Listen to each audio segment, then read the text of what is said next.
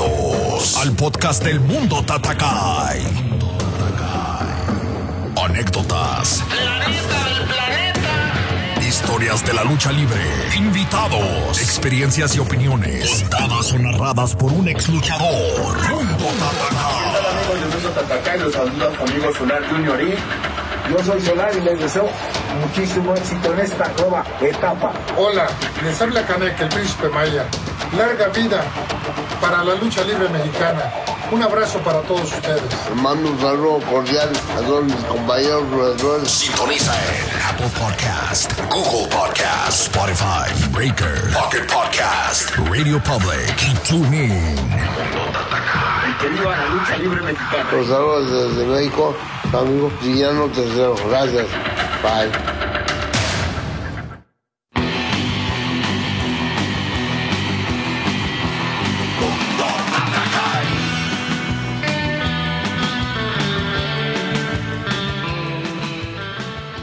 Señores, sean todos bienvenidos al mundo Tatakai, el mundo de la lucha libre. Y hoy tenemos un gran episodio, una gran plática con esta luchadora que ustedes ya conocen.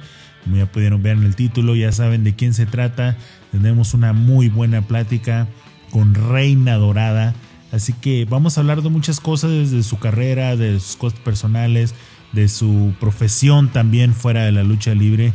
Así que es un, es un tema muy interesante, ya que como lo hemos mencionado antes, esto casi no se habla o casi no se instruye en la lucha libre. Así que pues tenemos un gran, gran programa. Esperemos que sea de su agrado. Como siempre agradeciéndoles a todos ustedes que están aquí acompañándonos cada episodio y también a la gente que llega por primera vez. Un saludo, un gran saludo y un gran agradecimiento para todos ustedes. Esperamos que lo que hacemos les sea de su agrado. También vamos a estar hablando de un evento, un evento que se va a estar dando en estos próximos días en la Ciudad de México. Es un torneo en donde se estará innovando, donde se estarán haciendo cosas diferentes, cosas nuevas. Eh, muchos de ustedes que nos siguen en el canal de YouTube ya saben de qué se trata, pero al final pues vamos a estar dando más detalles. Así que esperamos que este episodio sea de su agrado y comenzamos.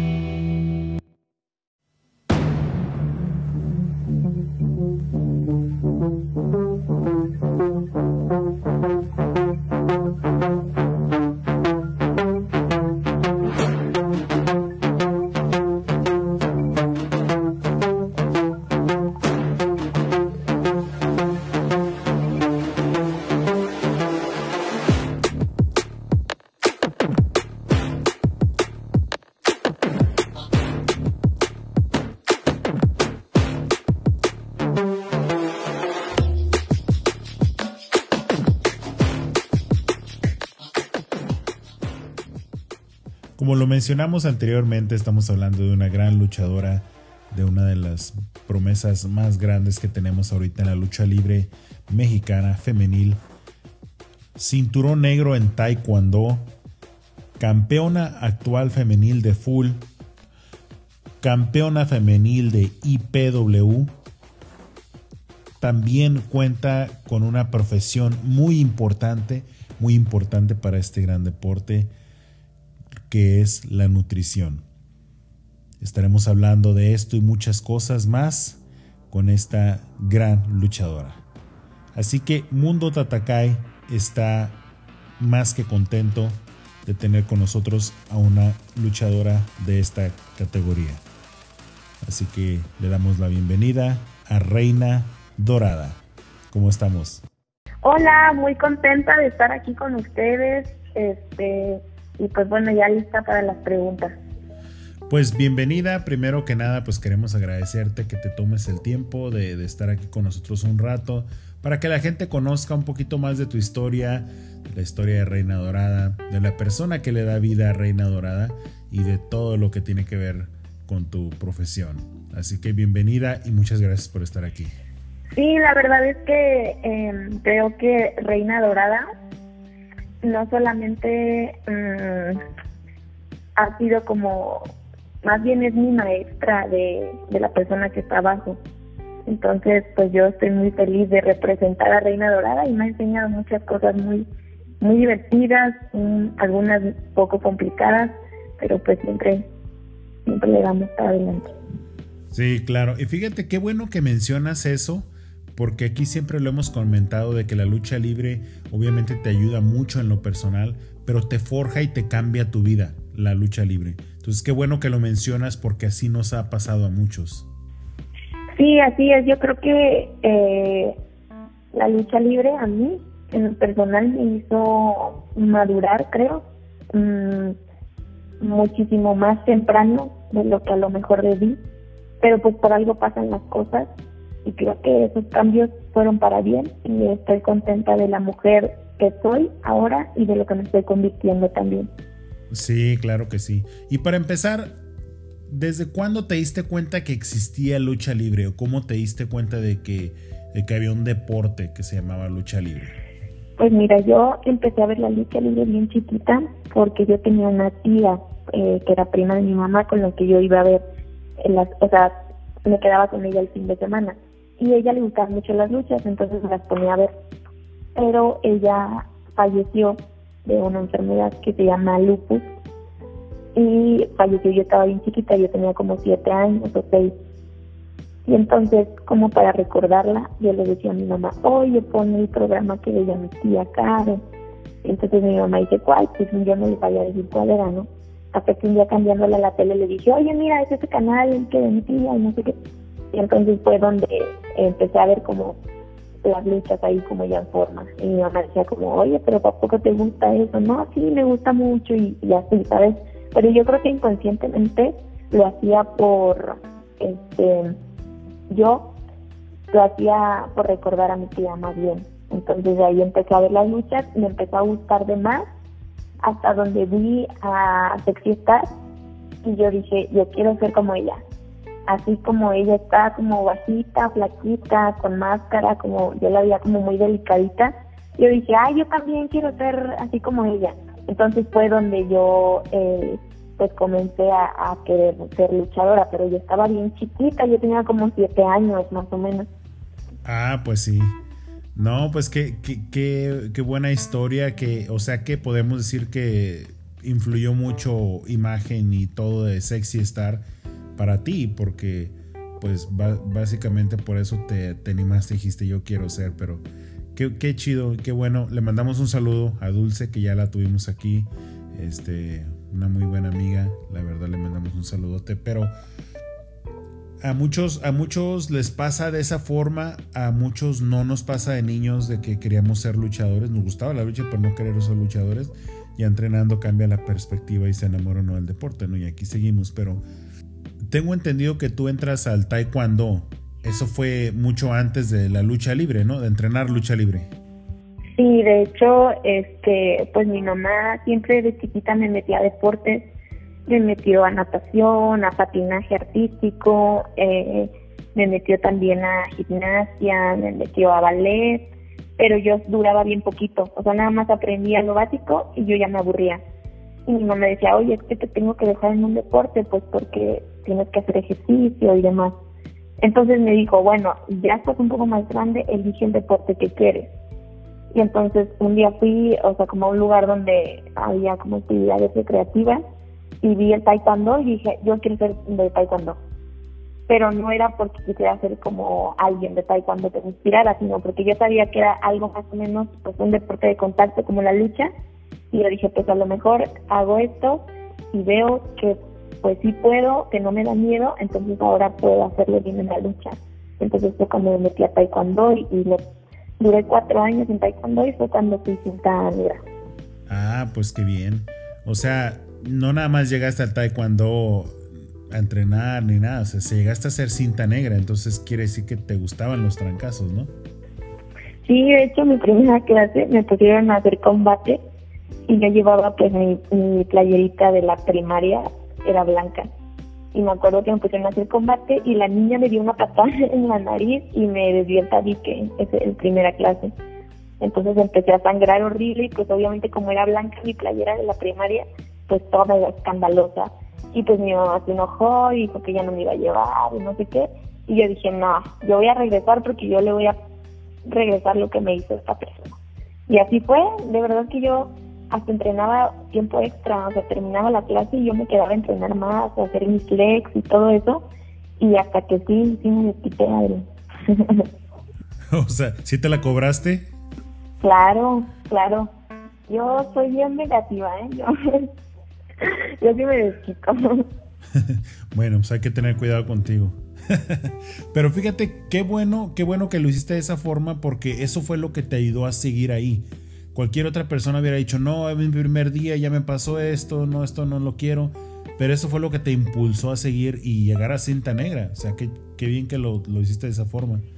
Sí, de hecho eso es lo que me pasa también pues en la lucha, ¿no? Que a lo mejor hay situaciones que tú dices, ya no voy a continuar porque pasó esta situación, pero al final dices, pues agarras impulso de esa mala situación para pues sí, para ser mejor agarras coraje, ¿no? Más bien. Sí, claro que sí, eso, eso te impulsa a seguir, eso es lo chido. Y que lo hayas tomado de esa forma, ¿eh? La verdad, felicidades. Y ah, obviamente empiezas a entrenar lucha libre, que yo he escuchado qué maestros, con qué maestros empezaste a entrenar y pues son los grandes eh, leyendas, grandes maestros de la lucha libre y podemos hablar como de Máscara Año 2000, El Apache, pero yo en particular te quiero preguntar, ¿cómo fue la experiencia de, entrenar con el señor José Ángel Nájera, Fishman? No, de verdad, hay tantas cosas tan bonitas que pasé ahí, porque el profe pues daba la clase, pero ya no se subía a entrenar.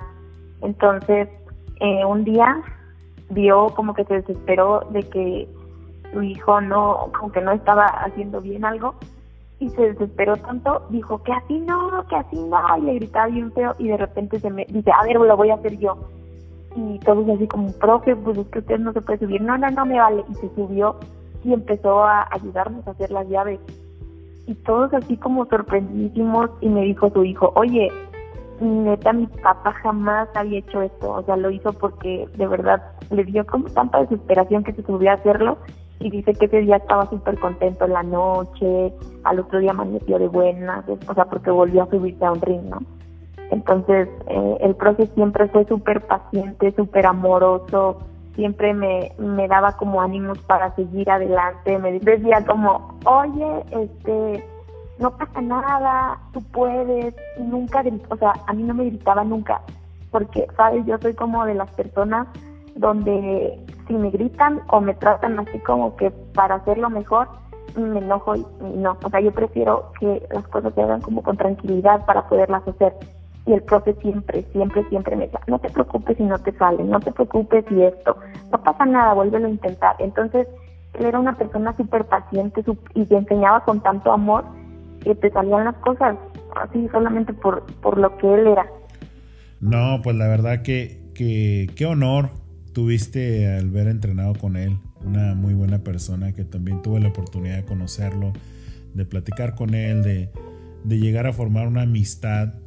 Y pues no, no se me concedió que entrenar con él, pero sí a distancia sí me decía, cuídate de esto, cuando hagas tus movimientos, fíjate en los codos, los muévelos de esta forma, en tus rodillas, cuando caigas, cuando hagas esto para atrás, con... muchas cosas me decía, de hecho, deja de tomar, no porque tomara mucho, pero pero por él dejé de tomar alcohol por que fueron ocho o nueve meses. Wow. sí, pero porque le decía yo, profe, yo entreno toda la semana bien, me siento súper bien, pero el lunes que regreso a entrenar ya me siento como, como fuera de condición, me siento muy pesado. Me dice, ¿tomas? Le digo, pues no mucho, pero el fin de semana algo. Dice, oh, dice, es eso. Dijo, deja de tomar y, y verás que Sí, y sí, sentí una gran diferencia cuando... Wow. Sí, es que la verdad tenía, sí, muy lindo, de verdad, muy lindo. Sí, claro que sí. Y para, bueno, la gente que ha escuchado el podcast lo sabe, pero te lo comento nada más. Mi, luchador favorito siempre fue Fishman. Sí, por el físico, por el tipo de lucha, su máscara, siempre, siempre ha sido mi luchador favorito. Sí, la verdad es que él muy, muy lindo y, muy buen amigo. Él sabía ser amigo. De hecho, era muy amigo de, de mi mamá porque como ella me acompañaba a los entrenamientos, pues se la pasaban platicando, le contaba muchas cosas personales Entonces mi mamá pues también lo adoraba. Y, y sí, la verdad, una persona magnífico arriba del ring y abajo del ring, pues muchísimo más. De hecho, soy amiga, le mando un abrazo a, mi amiga Paloma, su hija, también este, muy linda. Entonces, sí, la verdad es que mis respetos, tanto como profesional, como luchador, como profesor y pues mucho más como persona. Sí, claro que sí. Y bueno, ya después de que entrenas, te preparas, viene el debut. ¿Cómo te fue a ti en el debut? ¿Cómo, cómo fue? ¿Fue algo planeado? ¿Fue algo de emergencia? ¿Alguien no llegó? ¿Estabas tú? ¿Cómo fue? No, sí lo planearon. De hecho, eh, yo empecé a entrenar primero con Máscara año 2000 y él fue el que decidió cuándo debutaba. De hecho, yo debuté a los dos años, no, como al año y ocho meses de entrenar. Entrené año ocho meses y luego debuté. Este, de hecho, el debut fue un día del maestro en un lugar eh, como, pues sí, como en la calle, pero fue un festejo del día del maestro y estuvo increíble porque de compañeros fue pues un compañero que entrenaba ahí también. no, no fue su debut, él, ya llevaba algunas luchas, pero pues era nuevo. Y el señor Solar. Y luchamos contra Macraño 2000, Yuca, La Potranquita y otro compañero del gimnasio. Entonces pues sí me tocó como un increíble compañero y el señor Solar fue el que me hizo que le bajara los nervios, eh, me la pasé muy bien, la verdad, ese día. Y pues tuve un increíble compañero que me hizo como bien ameno todo. Entonces, pues mi debut fue de las cosas más bonitas. No, pues cómo no, con y luego con, el señor Solar, no, hombre, pues qué, qué chido que te tocó con, con él. Sí, no, la verdad es que aparte también es muy linda persona el señor Solar y pues con muchísima experiencia. Entonces, pues estuvo muy padre ese día, la verdad sí estuvo, estuvo como bien, pero lo mejor fue que él me ayudó a bajar los nervios muchísimo. Entonces, pues sí, una persona como con tanta experiencia, pues obviamente no. Sí, pues la verdad que honor que, fíjate, debutar con Solar, Máscara año 2000, pues no cualquiera puede decir eso, ¿eh? la verdad, tuviste mucha suerte. Suerte me imagino porque pues los debuts no son así usualmente, pero qué chido que el tuyo sí. Y hablando de otras cosas, Ahorita en lo que tienes tú en tu carrera en la lucha, eh, obviamente se dan oportunidades, otras no se dan, pero ¿qué, recuerdas tú de que se te haya dado una oportunidad de hacer algo y, y lo hayas dudado en hacerlo por nervios, por miedo, por lo que sea? y lo haces, pero después te das cuenta que fue la mejor decisión que pudiste tomar porque esa oportunidad nunca más se te hubiera dado otra, o sea, nunca se te hubiera dado otra vez. Um, sí, yo creo que la mayor parte del tiempo de mi vida estoy así, como siempre intento yo, yo siempre digo que el que no arriesga no gana, ¿no? Entonces siempre intento dar todo y digo, bueno, pues si no sale, del piso no paso, ¿no? O si no sale, pues ya perdiste tantas cosas, pero al menos lo intentaste. Creo que cuando no intentas algo, eh, es muchísimo más frustrante haberlo intentado y tal vez haber fallado. Ah, pues sí. Sí, sí, es cierto. Y aparte te queda la satisfacción de, decir, estuve a punto de no hacerlo, pero qué bueno que lo hice. Sí, la verdad es que siempre es bien satisfactorio el poder eh, hacer algo y al final decir, mira, me arriesgué y gané. ¿no? Sí, claro. Y, hablando de oportunidades, eh, ¿cómo se dio la oportunidad de pertenecer al clan? Eh, la única mujer en el clan. Eh, cómo se acercaron, te escogieron, te, tú llegaste, pregunté, ¿cómo fue ese acercamiento y cómo entras al clan? Pues mira, fue algo como bien gracioso porque este, yo tenía una playera que Cibernético me había regalado del clan. Entonces, un día en Monterrey se me rompe la, el equipo y no tenía con qué subir, o sea, nada más llevé un equipo y me puse esa playera, la playera del clan y ya, o sea, normal, como cualquier luchador que se pone la playera, no sé, de los perros del mal. O sea, yo he visto mucha gente con esa playera y pues ni siquiera son de la facción, ¿no? Y entonces cuando bajé, me habían dicho que el clan no podía presentarse en ese evento. Entonces yo dije, ¿qué? Y entonces pensaron que lo hicieron como... No sé, estuvo como muy raro todo. El chiste es que el clan no podía presentarse en ese lugar, en ese momento porque tenían como un pique con la empresa Caos, en donde estoy ahorita. Entonces, eh, pues yo subí con la playera así, porque sí, y al final pues me habló cibernético y me habló el zorro después, que después conocí por cibernético, que él me lo presentó, y hablaron conmigo, me dijeron, oye, pues creo que a la gente le gustó que, pues que tú fueras como del clan y que te pusieras la playera y todo, y entonces fue así como me, me eligieron, pero fue como algo muy, sí, o sea que no, no se pensó y, y pues yo creo que lo que mejor, lo que no se planea es lo que mejor sucede, porque tal vez si hubiera sido planeado eh, o si hubieran hecho alguna selección para encontrar a alguien, yo creo que no hubiera sido lo mismo. O sea, esto pasó por accidente y pues yo creo que fue de las mejores cosas que me han pasado dentro de mi carrera porque aparte de, pertenecer a una facción con luchadores tan importantes como ellos tres, con Charlie Rockstar, con Zorro y con Cibernético, eh, obviamente cibernético también eh, era como mi, ídolo cuando estaba yo chiquita. Entonces, el poder tener la oportunidad de estar al lado de él eh, profesionalmente estuvo para mí fue de las mejores cosas y personalmente aprendí muchísimo. Entonces creo que es de las mejores cosas que me han pasado y ellos son mi familia luchística. Entonces estuvo increíble. Ah, pues sí. Sí, claro, sí, pues mucha gente decía, la única mujer, ¿por qué una mujer ahí y todo? Pero, pero fíjate que funcionó y como lo dices tú, ¿no? A lo mejor si lo hubieran planeado no hubiera funcionado igual, la gente no te hubiera tomado igual, eso, pues, destino, ¿no? Sí, la verdad es que, que sí, pues varios decían como, este, bueno, yo he leído algunos comentarios que dicen que es la primera vez que Cibernético, eh, Charlie y el Zorro comparten facción con, con alguna luchadora.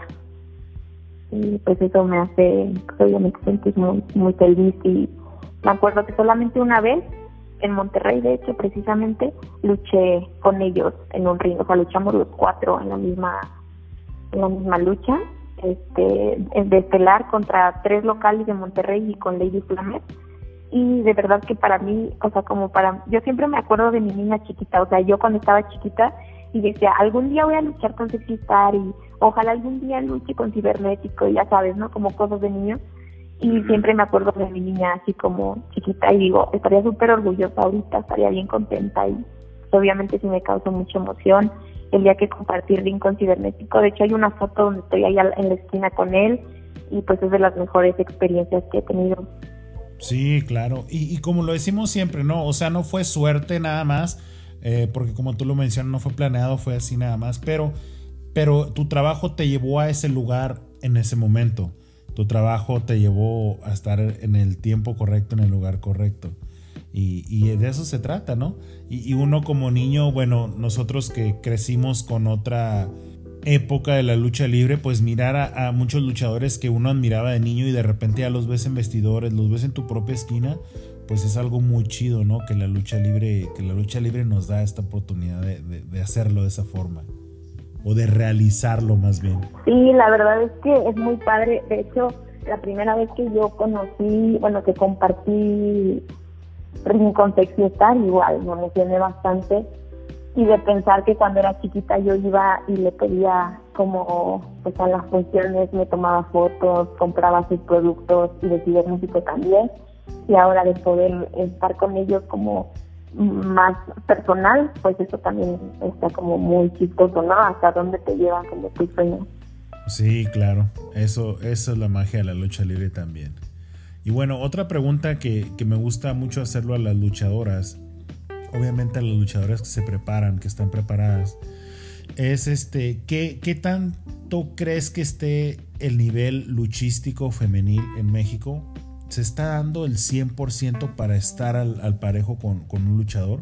Y, obviamente este, lo pregunto porque son cosas que siempre están como en debate, pero yo te pregunto a ti, tú que estás dentro de un vestidor, dentro de unos entrenamientos, ¿Tú crees que eh, la lucha libre femenil en México se esté dando el 100% en preparación y en todo eso?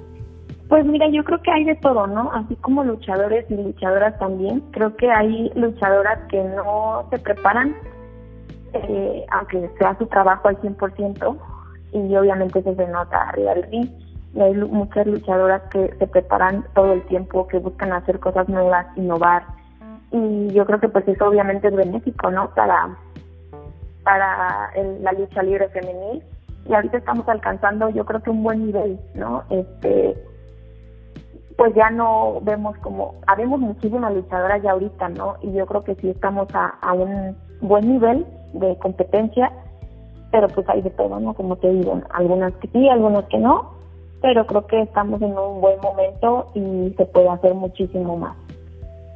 Ok. Bueno, y otra de las preguntas, yo, yo he escuchado que, que, te llama mucho la atención el estilo americano, pero ahorita ¿cómo puedes definir tú tu estilo? ¿Cuál es el estilo luchístico de Reina Dorada? Sí, me gusta mucho el estilo americano eh, mm, y yo como que intento hacerlo uh, aquí. Este, y pues mi estilo es más como, pues obviamente el entreno lucha mexicana desde siempre. Estuve un ratitito muy chiquito entrenando lucha americana. Este, pero pues obviamente yo estoy bien mexicanizada, ¿no? En la lucha. Pero intento luego pues, ver videos así y digo, ah, pues mira, esto se puede, esto no. Entonces creo que pues mi estilo es mexicano, pero pues sí me gustaría aprender más americano. Eso sí me gustaría bastante. Ok. Y, y como lo, lo, mencionaste hace rato sobre de que la lucha libre te hizo crecer, te hizo madurar, ahorita en todas las experiencias que has tenido buenas y otras no muy buenas en la lucha libre, pues hay de todo, ¿qué experiencia buena te ha hecho sentir de verdad lo que estás haciendo en la lucha libre? ¿O qué, experiencia te ha hecho pensar de que estás haciendo lo correcto y que estás haciendo lo que siempre quisiste hacer? Pues creo que ahorita ya me adelanté a la respuesta, pero fue compartir el con cibernético. Yo creo que eso fue una de las satisfacciones más grandes porque yo te digo, me remonto cuando era una chiquita y digo como, oye, o sea, qué chido, ¿no? Es algo que, que tal vez nunca me imaginé que pasara. Y pues yo creo que también que, aunque no estaba yo al 100% en la lucha, eh, como ahorita lo puedo estar ya, al fin que me gradué ya, ya me titulé y así, yo estaba como un, entre sí estaba la lucha, pero no tanto. Y aún así he logrado pues como posicionar, posicionarme bien, eh, tener un lugar, ganarme pues mi lugar en el ámbito independiente, que no es nada fácil. Este, y pues ahora que ya me puedo dedicar bien, pues yo creo que ya tengo un poquito ya pues de reconocimiento, ¿no? Y pues va a estar más padre porque voy a entrenar más. Ahora sí me voy a dedicar al 100% y pues ya tener como un, poquito ya de, experiencia, pues está genial. Sí, pues sí. Y, la verdad, pues es un bello deporte que te da mucho. ¿Tú qué sientes cuando la gente te apoya, te grita, eh, trae tus playeras, trae tus productos? ¿Qué es lo que sientes al, al, ver todo eso, no? Que es parte de, tu personaje, pero la gente te está, ah, pues te está aplaudiendo a ti. No, pues es una, una satisfacción increíble porque sabes que hay gente que está creyendo en ti y creo que todos los seres humanos necesitamos saber que alguien está creyendo en nosotros para que nosotros mismos a veces, pues nosotros mismos somos nuestros jueces más difíciles, ¿no? Y hay veces que yo digo, no, esto está horrible, esto no, y hay gente que me dice, oye, pero está increíble, o sea, lo haces bien, y, el otro día me, da risa porque yo estoy estudiando ahorita un diplomado en nutrición deportiva, entonces nos pusieron a hacer una, una serie de actividades y pues algunos eh, compañeros de ahí saben soy luchadora. Entonces yo estaba haciendo las cosas, pero de verdad yo ya estaba a punto de ya morir, ¿no? Porque estábamos como probando con nosotros mismos la nutrición deportiva. Y entonces me volteé a ver una, una chava de mi curso que sabe, pues es una amiga, y me dice, le dije, ya no puedo, ya no puedo más. Y me dice, ¿cómo no vas a poder? ¿Cómo dices eso? Pero si tú eres la reina dorada, ¿cómo no vas a poder? Y yo, ay, qué lindo. Y de verdad eso me dio muchísima energía y lo terminé. Entonces, pues ese tipo de cosas son las que pues, están padres. sí, fíjate que qué bueno que lo mencionas porque es algo que ya hemos comentado aquí antes y, y, es eso, eso cuando te metes en el personaje de un luchador, cuando te pones una máscara, sí te da algo diferente. A, a, lo mejor es, un, es muy difícil como explicar qué es, qué se siente, pero sí te da algo, te da más fuerza. No sé si sea algo mental o espiritual, pero de que tiene ese extra, esa energía extra, el tan solo meterte en un personaje, tan solo ponerte una máscara, eso es verdad. Y hay mucha gente que, que a lo mejor piensa que no, pero yo pensaba antes que no, hasta que empecé a usar máscara, hasta que ya debuté y traía mi máscara, entonces sí fue como que es cierto esto, o sea, eso es verdad, el, el, el personaje te da esa fuerza extra. Sí, la verdad es que creo que Reina Dorada me ha, a mí como persona, la persona que soy, me ha ayudado a decir, claro que puedes, claro que puedes, y hace cuenta que hay veces que yo así como persona normal, como niño normal, digo, no, no voy a poder estudiar tanto, es mucho, no voy a poder, ya mejor me rindo. Y Reina Dorada siempre está ahí conmigo y me dice, ¿cómo no vas a poder? ¿Cómo no?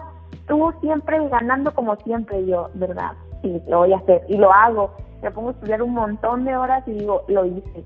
Y el examen lo hago impecable, de verdad, pero porque algo, o sea, Reina Dorada es mi vida. Entonces, Reina Dorada me ha ayudado en todos los aspectos entonces está como padre y veo mi máscara porque en mi cuarto tengo como una eh, de Unitel donde está mi, máscara y luego estoy así como que bajoneada donde mis cinco minutos y veo la máscara y yo sí se puede claro que se puede reina dorada rubia ¿sabes?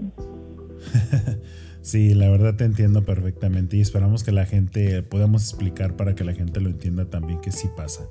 Y, el lado contrario, hasta ahorita, ¿qué, cosas te han pasado más duras, eh, no muy gratas, más difíciles en la lucha libre?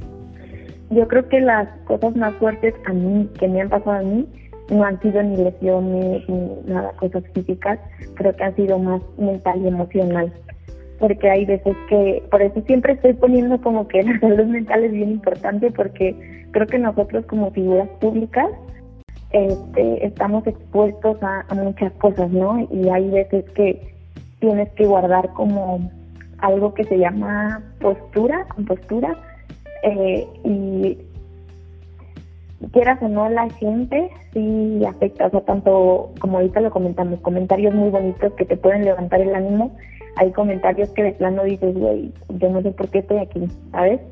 Y pues me ha tocado batallar muchísimo, um, tal vez porque, um, es que no sé cómo decirlo, pero tal vez no habían estado acostumbrados a, a no sé, mi carácter o, mi personalidad, como que mucha gente no les así, ¿sabes? Y a veces siento que me han hecho como que cosas. Entonces, creo que lo, lo, lo más feo que me ha pasado pues es eh, aguantarme muchas cosas y hay veces que tengo tantas cosas dentro de mí, en mi cabeza y digo, no, no puedo con esta situación, pero cuando, como tú mismo lo dijiste, cuando me pongo mi, mi máscara, mi equipo, tengo que salir y sonreír eh, y a veces me estoy muriendo por dentro, pero lo tengo que hacer, ¿sabes? Es guardar como una apariencia y no porque quiera, ¿no? Sino porque pues es el personaje, o sea, no, no puedes hacer menos. Entonces yo creo que eso es de las cosas más difíciles para mí. Sí, pues definitivamente yo, yo siento que es parte de, es parte de la lucha libre, es parte del deporte. Eh, obviamente estamos viendo ahorita una época muy fuerte en redes sociales que, que pues es una herramienta que cualquiera puede decir lo que quiera aunque no tenga ni idea de lo que está hablando. Se pueden hacer pasar por expertos cuando no saben ni siquiera de lo que están hablando. Pero eh, yo siempre he dicho que para que haya cosas nuevas, buenas, tienen que pasar cosas así. Es parte de... Y, es difícil de repente ignorar cuando, cuando te lo están diciendo a ti, cuando aunque uno sabe que no es así, como que sí cala de que digan, güey, ni me conoces, ni sabes qué hago, ni sabes quién soy, ni sabes qué hice. Y, juzgan a la gente así. Y pues como dicen siempre, ¿no? Hay que tratar de tomar las cosas de, quien vienen, porque pues definitivamente no podemos hacer caso a todo lo negativo, ¿no? Ni todo, como a mí también me han dicho, no eres el más bueno, tampoco eres el más malo. O sea, tampoco, pero sí afecta, sí afecta, definitivamente sí afecta eso, porque especialmente en un luchador, pues eh, estás en un ring, estás con toda la atención sobre ti, hacia el luchador, la luchadora. Y, y la gente foto, autógrafo, abrazo, felicitaciones, de todo. Pero llega el momento en que ya estás en un hotel eh, y ya es otra historia. Ya no hay nada que cenar a veces. Eh, ya estás solo, sola. Ya el luchador, luchadora, pues se quita la máscara y pues no es nadie literal. ¿Qué nos puedes compartir tú de, cuando tienes esa experiencia de que llegas ya a tu hotel? Obviamente que no estés luchando en México, pero que llegas ya a tu hotel y ya estás sola. ¿En qué piensa Reina Dorada? ¿O qué hace Reina Dorada? Sí, pues, bueno, nunca había puesto a pensar en eso, pero hay veces que llego y siempre pues llego como que con mucha adrenalina encima, ¿no? Porque luego, luego, la, bueno, tus niveles de noradrenalina y de adrenalina pues no te bajan tan rápido y en mí, eh, hace cuenta que hay muchos que bajan del ring y ya te bajan cansados, yo no, yo tengo un montón siempre de energía. Entonces bajo y, o sea, sí me recuesto porque tengo el cuerpo cansado, pero como que quiero más, ¿sabes? Entonces eh, me acuesto, estoy ahí con mi celular y de repente pues me pongo a pensar eh, qué hice bien, qué hice mal en la lucha y me pongo a analizar como mis movimientos en mi cabeza Llego, sí le hablo a mi mamá, estamos platicando y intento siempre quedarme como dormida pronto, porque sí, yo creo que es lo único que hago. Sí, pasa, no sé si te pasa a ti, pero eh, llegas al cuarto, está todo silencio ya y sigues escuchando el ruido de la arena. Sí, sí, sí, sí, porque te queda como que, sí, y la verdad es que sí, como que todavía traes todo, ¿no? El evento en la cabeza. Sí, y, para la gente que nos escucha, pues es, que eso pasa, como lo mencionas tú, eh, la adrenalina y todo eso es difícil bajarla así pronto. Y, y sí está muy difícil de llegar allá a tu cuarto hotel y, guardar el personaje en la maleta y, ya descansar como si nada. No es tan fácil, pero definitivamente es algo que, que pasa, ¿no? Sí, y luego también lo chistoso era cuando terminaba de, por ejemplo, había veces que yo tenía clases y salía de clases y este y tenía que ir a luchar. Entonces salía de clases, iba con mi mochila y llegaba y así me quitaba la bata porque yo estudié nutrición y usamos batas. Entonces me quité la, me quito la bata, la guardo en mi mochila y al lado traigo mi maleta de, de lucha y me cambio con el equipo de luchadora y eso sí está como bien chistoso porque estoy sentada como que poniendo atención a la clase, bien concentrada pero ya después en la tarde tengo que cambiarme para luchar, o sea, literalmente irme y darme la madre con alguien. Es bien chistoso porque en mi salón pues todo es así como que está sentado este, no sé, o sea, como que bien diferente, pero está padre, eso también me gustaba mucho. sí, sí, a mí también me, pasó lo mismo porque a la par de la, de la lucha pues estaba tocando en un grupo musical y así era, ¿no? A veces me bajaba de luchar y Nada más me metía vestidor, me quitaba la máscara, me ponía unos pants y una sudadera y vámonos, ya me estaban esperando afuera para ir a tocar. Y, era algo muy chistoso porque te quedas con la adrenalina y luego te la estás partiendo con alguien arriba en un ring y ya a las poquitas horas ya estás, no, yo estaba haciendo música y divirtiendo a la gente y pues es algo muy, muy, pues muy difícil, ¿no? De, de asimilar, pero pues así es, ¿no? Sí, la verdad es que sí. Sí, y bueno, y hablando del tema de nutrición, es, fíjate que es un tema muy importante que yo he hecho énfasis en el podcast desde hace mucho porque es algo que siento que no se le da la importancia que se le tiene que dar. No, no es algo que se implemente aparte de la lucha libre. Obviamente esto es importante, ¿no? Eh, fuera de la lucha libre, fuera de cualquier deporte, esto es muy importante pero siento que en el ámbito del luchístico no se le da la importancia para que la nutrición, suplementos, quiropráctico, terapias físicas, todo eso sea parte del entrenamiento, sea parte del aprender de lo que estás haciendo y de aprender cómo cuidarte. No, no se le da esa importancia. Tú eres una persona profesionista que también es algo que yo creo que ahorita ya se está dando más, pero antes no se daba. Antes era luchador y luchador, así.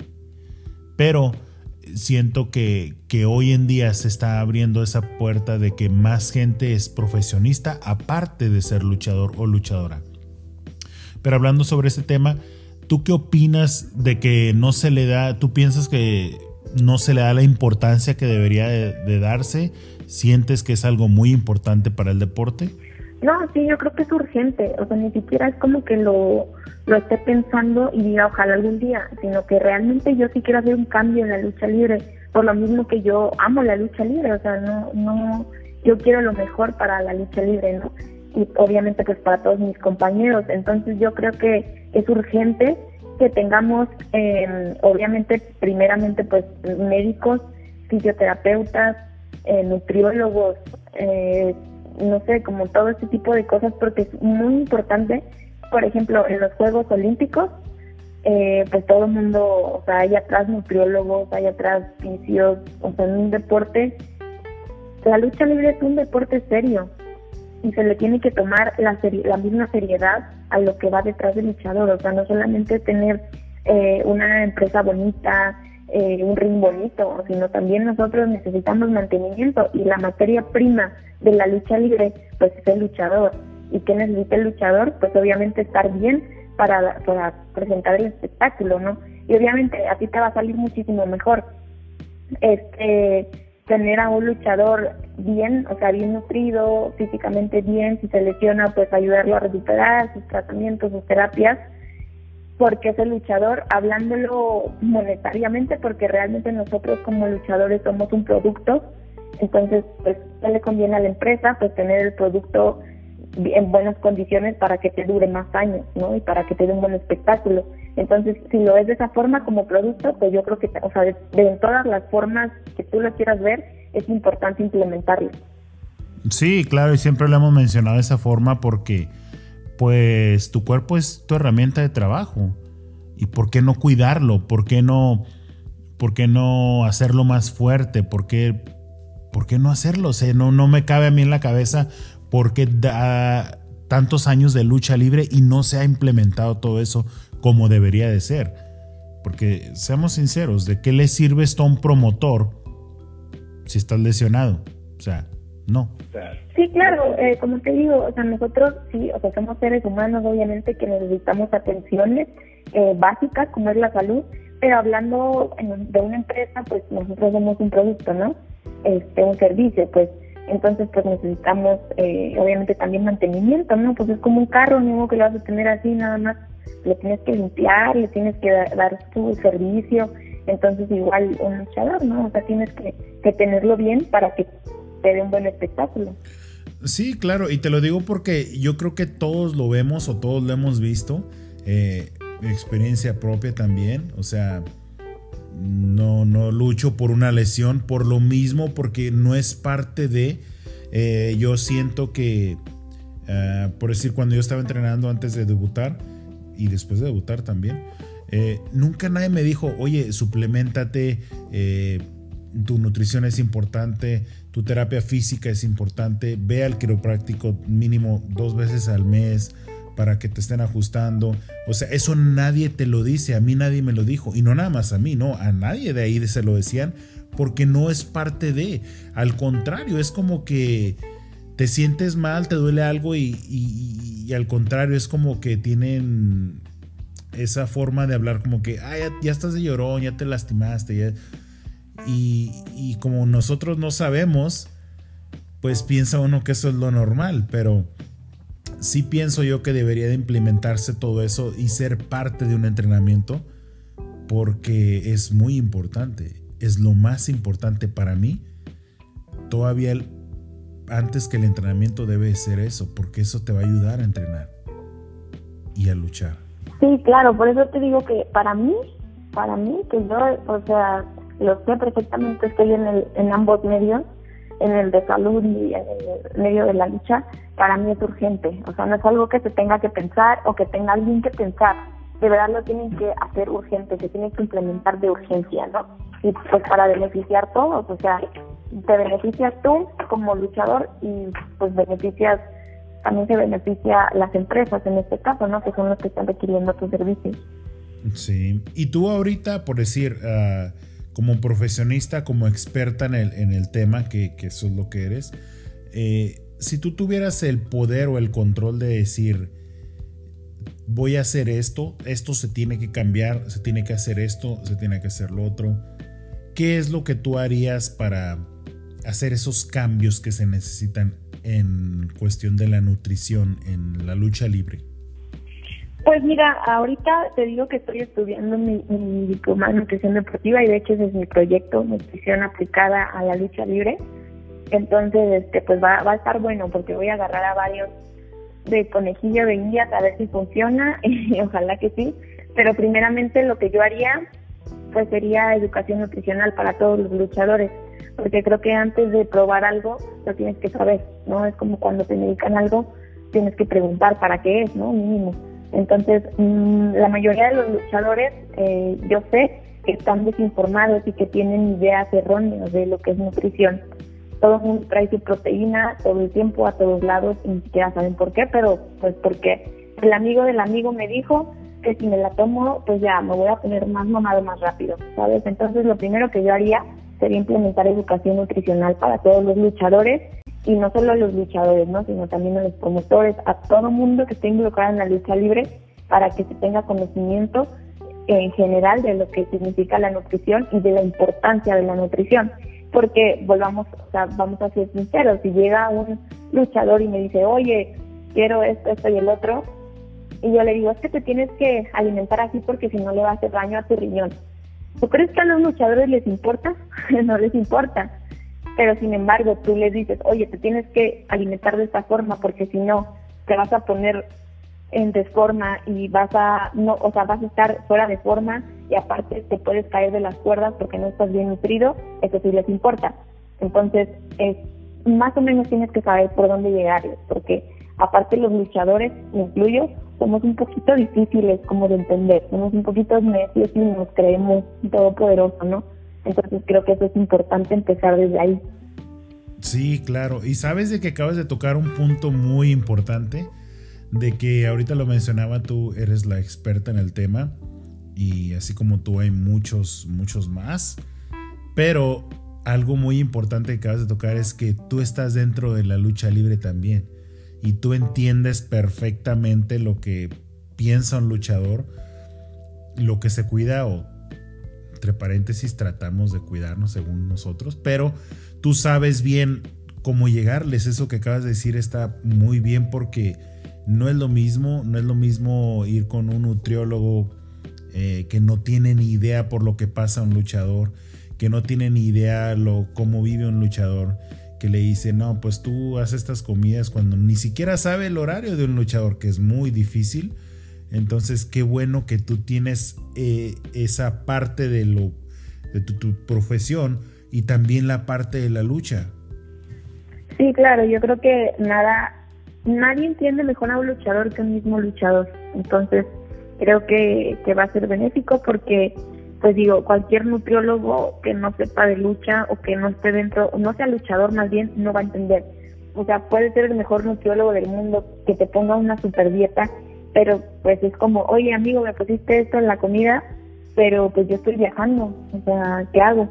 Y te va a decir, bueno, hazte tu lunch. O sea, sí, pero estoy en un vestidor y comparto vestidor con muchos, entonces ¿cómo voy a abrir mi comida aquí? ¿Sabes? O sea, ese tipo de cositas que tal vez alguien que no es luchador no entendería.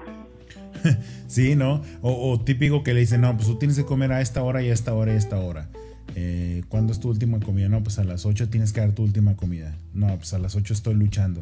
Y ¿Cuándo termina? No, pues terminamos a las 12. Ok, ¿qué hay de comer? No, pues tacos. O sea, eso es lo difícil porque no saben el horario, cambia todo el tiempo. Si estás luchando local es una hora, si estás viajando es otro rollo, si estás en un hotel no puedes cocinar ahí. Entonces son muchas cosas las que, las que influyen para esto, pero qué bueno que, que tú lo estás haciendo de esa forma y que, que tú entiendes esa parte. Y, eso es lo chido, ¿no? De que de todos modos hay que cuidarse, es tu herramienta de trabajo, la salud es muy importante y pues eso, eso te va a llevar a, a, mejor, mejor para el personaje y mejor para tu vida personal, porque es muy importante. Sí, la verdad es que sí, es súper importante. Sí, y, fíjate que yo me quería guardar estas preguntas para ti, porque obviamente tú sabes de lo que estás hablando, y, es importante hablarlo con las personas que de verdad saben, porque hay mucha desinformación, como lo mencionaste ahorita, ahorita todo porque ah, mi amigo me dijo, el amigo de mi primo, de mi vecino me dijo, entonces sí es muy difícil eh, que se mantenga la información correcta, ¿no? Y pues la verdad qué bueno que estás tú aquí y qué bueno que, que tú estás en los dos lados. Así que puedes, puedes este, entender perfectamente la situación de un luchador y la situación de un, de un paciente, ¿no? O cliente, no sé cómo se le pueda llamar. Pero eh, definitivamente es algo que se debe cambiar. Se debe de implementar. Es parte de y tiene que cambiar esto por bien del deporte también. Así que pues qué bueno que, estás aquí. Invitamos a los luchadores eh, veteranos, nuevos, los que vayan a empezar a entrenar apenas. Los invitamos, los invitamos a que se comuniquen contigo, que pidan tu información, que se atiendan, que, vayan a, literalmente a aprender a cuidarse. Y pues también a toda la gente, ¿no? A toda la gente que quiere tus máscaras, tus productos. Imagino que, que tus redes sociales es la mejor, la mejor forma de, de contactarte, ¿no? Sí, mi Instagram es Reina Dorada MX con i latina y tengo, este, pues sí, máscaras, equipos, playeras, de todo. Y de hecho estamos ahorita, Stephanie Baker y yo rifando una cena en Monterrey. No, perdón, una cena. Estamos rifando eh, como un paseo en un yate para la gente de Monterrey que quiera participar. Sí, claro, pues invitamos a la gente que sí nos escuchan en Monterrey y en otras partes de ahí de Nuevo León. Eh, los invitamos a que sigan sus redes, compártanlo, se pueden ganar esto muy chido. Que, que, también ya hicieron una cena y ya hay dos ganadores para la cena en la Ciudad de México, ¿verdad? Sí, ya es que ya están los ganadores. De hecho, nos pusimos de acuerdo con ellos por separado, porque, o sea, lo íbamos a hacer juntos, pero uno vive en Cancún entonces va a estar más difícil que se acoplen los tiempos, entonces vamos a hacer la cena aparte. Ah, ok, pero para la gente de Monterrey, de Escobedo, que nos escuchan allá también, de donde sea, de Nuevo León, o, por qué no, hasta de fuera de Monterrey, pueden viajar, ¿no? Y, yo creo que vale la pena, ¿no? Ir en yate, conocerlas, eh, platicar con ustedes, eh, pues, cotorrear ahí, algo más, más privado estaría muy chido, ¿no? Sí, va a estar bien padre, vas a ver, aparte somos bien divertidas. sí, me consta, bueno, me consta por Stephanie, sí la conozco bien. Saludos, Ardilla. Pero, ¿cuáles son los pasos a seguir para, para que se puedan ganar este esta convivencia en el yate y todo? Este, pues mira, eh, bueno, la compra del boleto eh, se va, o sea, Stephanie va a sacar sus ganadores, yo los míos van a ser 10 ganadores, ella vale 5, yo 5, bueno, vamos a ser como en rifa y aparte va, o sea, vamos a estar ahí botaneando y toda la onda y nada más es que nos sigan en nuestras redes sociales, este, pues que adquieran el boleto y que sigan a la página de Posta MX, que son este, nuestros patrocinadores oficiales de, la conferencia. Ah, ok, así que ya lo saben, sigan a la página Posta MX y, y pues ustedes les pueden contactar por mensaje privado y eso es todo, ¿no? Para comprar el boleto. O boletos, si se quieren tener más oportunidades de ganar, pues pueden comprar muchos boletos. Pues ya ahí pueden, tienen más oportunidades de ser los ganadores. Sí, ya de ahí nosotros les damos información como más detallada y ya. Pero va a estar padre, no se van a arrepentir, bueno. Ah, ok, pues así eh, invitamos a toda la gente, aunque no sean de Monterrey, pueden viajar, vale la pena el viaje y pues compren más de un boleto para que puedan tener más oportunidad de ganar. Así que ya saben, muy facilito los pasos, seguir a la página, eh, contactarlas a ellas, ellas ya les van a dar más este, detalles y pueden comprar ahí sus boletos. Así que pues los invitamos a todos para que se ganen esa convivencia. Y pues te vamos a agradecer de, de antemano por, por el tiempo que estuviste aquí, pero de antemano por lo que vas a hacer en el deporte, en el tema de la, de la nutrición. Eh, yo siempre he dicho que es algo muy importante y qué bueno que tú estés tomando la rienda para decir se necesita, es urgente, se tiene que hacer ya. Entonces, qué bueno que lo estás haciendo tú. Y la verdad, pues no me da mucho gusto de que tú tengas la visión de los dos lados. Eso está muy chido. Así que pues gracias por estar aquí con nosotros y esperamos que todos los planes que tienes eh, sobre la nutrición y todo eh, se realicen de la mejor manera para bien del deporte y para bien de cada persona que es parte del deporte, ¿no? Sí, la verdad es que yo voy a hacer lo que yo, lo que esté en mis manos. Digo, y pues si tuve una carrera eh, de nutrición, pues obviamente implementarlo, ¿no? Y compartirlo a la lucha libre. Y yo siempre voy a hacer cosas que sean benéficas a la lucha libre. Sí, claro que sí. Pues la verdad nos dio mucho gusto de que estuvieras aquí un rato platicando con nosotros sobre ti, sobre lo que haces, sobre tu profesión también, pues es algo muy importante porque, pues como lo, lo hemos estado mencionando, ¿no? Es un, es un tema que casi no se toca y casi no se da información y qué bueno que tú lo estás haciendo. Así que, pues señoras y señores, tuvimos el gran gusto de tener con nosotros a una gran luchadora, una profesionista y pues futura emprendedora de muchos planes para la nutrición. Esperamos que a esos conejillos de India les vaya muy bien. Pero fuera ya de broma, muchas gracias por estar aquí con nosotros, por platicar y pues dejarnos conocerte un poquito más. Gracias a ustedes y qué bueno que escucharon aquí un ratito mi pláticas.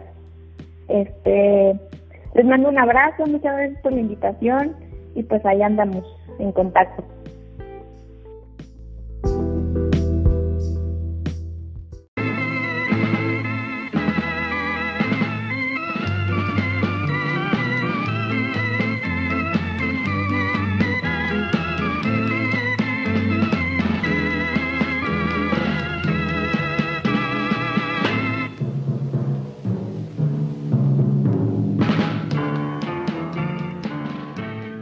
Y bueno, señores señores, esperamos que este episodio les haya gustado. Muy buena plática, muy interesante sobre este tema tan importante en la lucha libre.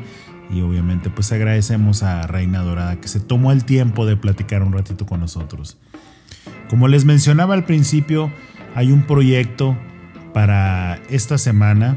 Se estrena el 21 de agosto y es con la empresa Criminal Lucha Libre que están en la Ciudad de México. Ellos tienen un proyecto muy importante, muy interesante que se llama Torneo Prohibido Femenil.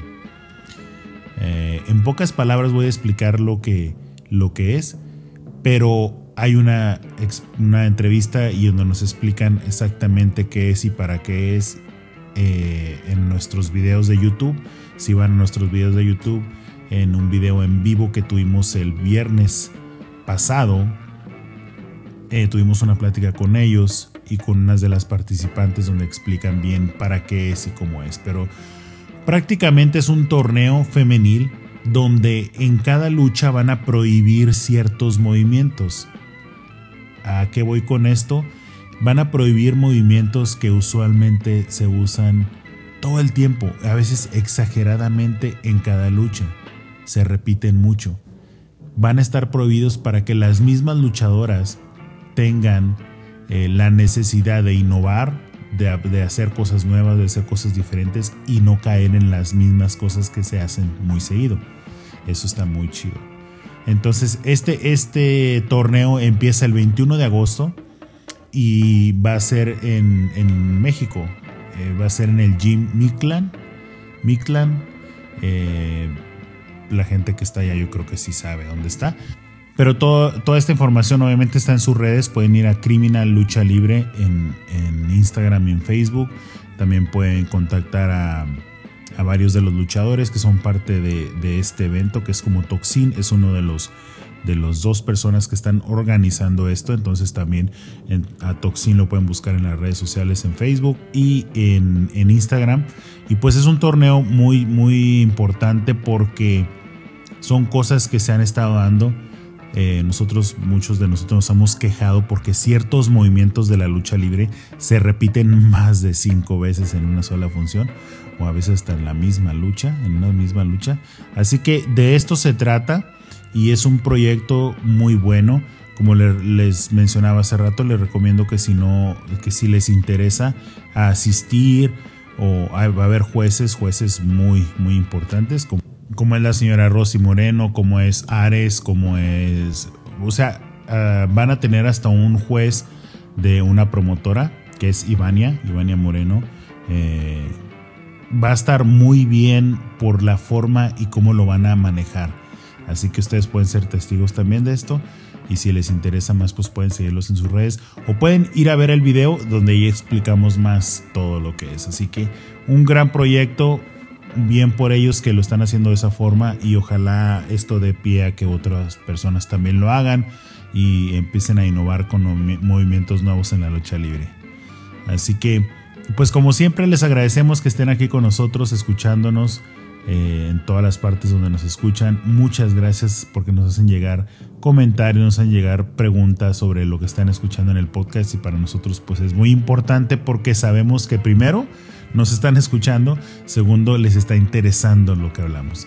Así que un gran saludo para todos ustedes, nos escuchamos la próxima semana y como siempre lo decimos, larga vida para la lucha libre mexicana.